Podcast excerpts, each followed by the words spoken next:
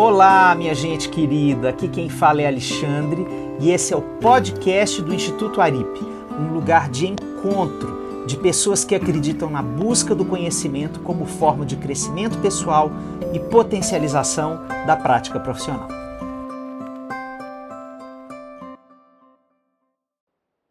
Uma das grandes questões para nós que somos terapeutas de casal é podermos fazer uma análise de uma experiência tão subjetiva, tão sutil quanto a experiência amorosa.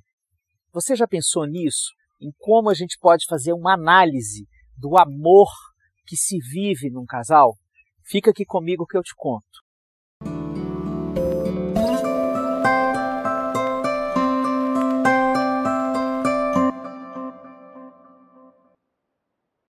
Juan Luiz Linares, um grande terapeuta familiar espanhol que já contribuiu muito para esse campo, sustenta que um terapeuta pode fazer uma avaliação de três dimensões da experiência amorosa. A dimensão cognitiva, que é o que se pensa sobre o amor, o objeto amado, a pessoa que se ama e a própria experiência da relação com essa pessoa.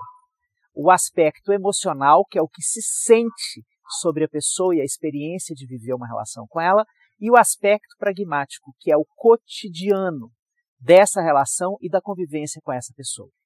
Quando a gente fala de componentes cognitivos do amor, sobre o que se pensa sobre o amor, a gente tem os desejos, as, os pensamentos que aparecem nas duas pessoas que estão vivendo essa relação entre reconhecimento e valorização, que é uma balança muito tênue, muito subjetiva, difícil de se medir entre como eu vejo o outro e como sinto que o outro me vê.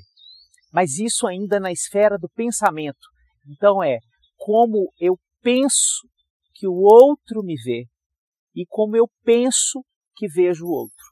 Isso é uma das formas mais utilizadas, por exemplo, pelas pessoas que se dizem mais racionais, para falar da própria experiência amorosa. Os componentes emocionais da experiência amorosa são os mais exaltados, por exemplo, nas músicas, nas músicas que a gente dança, na sofrência, na literatura sobre o amor, nas poesias, que tem a ver com a exaltação das paixões, com os sentimentos que explodem e eclodem a partir da intensidade de uma experiência amorosa. Quanto mais íntimo, quanto mais expectativa, quanto mais eu convivo, quanto mais eu projeto, mais eu estou querendo que essa relação se longevize. E esse desejo de longevizar o relacionamento, muitas vezes não assumido na nossa época da pós-modernidade, em que a gente é marcado muito pelo desejo de fluidez, da fila anda, mas eu ainda tenho dentro de mim esse desejo de uma relação que dure, que permaneça, que crie raízes, com que eu possa contar e me dar segurança. Quanto mais eu projeto a longevidade, mais eu também construo a possibilidade de explodir nos meus sentimentos porque a intensidade do futuro é a intensidade do desejo, é a intensidade de viver já o que eu já estou pensando lá para frente. Então, quanto isso se frustra aqui, no aqui e agora, mais eu tenho medo de que isso não possa acontecer daqui em diante ou daqui a algum tempo.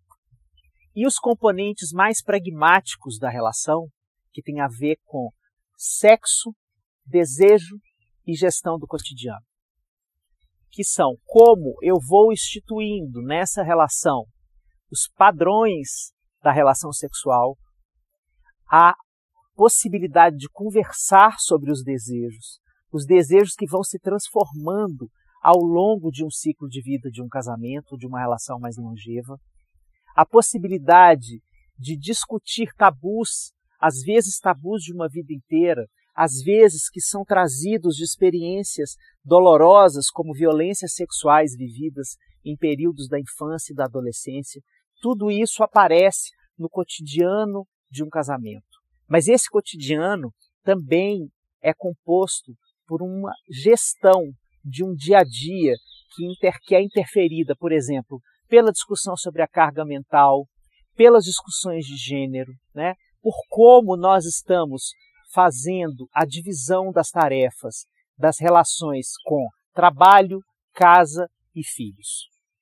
Essas três dimensões são apenas o início de várias conversas que eu quero ter com vocês sobre terapia de casal, sobre coisas que um terapeuta de casal vai construindo naturalmente na sua forma de pensar e sentir o diálogo com seus pacientes. Eu espero você aqui sempre.